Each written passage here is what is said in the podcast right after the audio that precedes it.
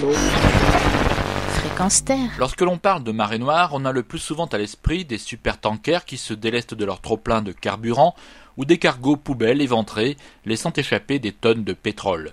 Des marées noires, synonymes d'oiseaux mazoutés, de plages souillées par des galettes noirâtres, et les gros titres des journaux relayant l'indignation générale, suivis de procès retentissants.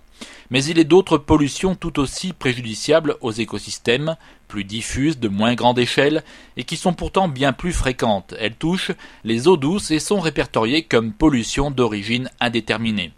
C'est l'association Robin des Bois qui vient d'en dresser l'inventaire en publiant la cartographie des marées noires dans les eaux intérieures. 561 points tachant de noir la carte de France, dont 188 qui sont d'origine inconnue.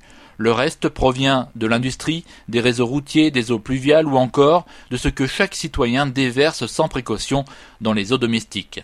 Ces marées noires dans les eaux dites douces sont le fruit de négligence mais aussi de malveillance ou de vandalisme. Ce sont des citernes vétustes qui fuient dans les entreprises ou chez les particuliers, ce sont les fuites de carburant suite à un accident de la route ou dans les stations-service.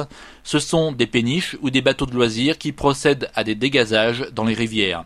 C'est encore le garagiste ayant pignon sur rue ou le mécano du dimanche qui se déleste de quelques litres d'huile de vidange de manière peu avouable. Il y a enfin le secteur agricole qui est aussi montré du doigt, résidus phytosanitaires, traitement des récoltes ou effluents d'élevage. Ces pollutions peuvent être aussi mortelles que celles qui souillent la mer, et pourtant elles ont lieu dans l'indifférence quasi générale, faute de transmission efficace des données, de centralisation et d'interprétation des informations récoltées, les pollutions accidentelles ou volontaires sont vite oubliées et donc jamais sanctionnées.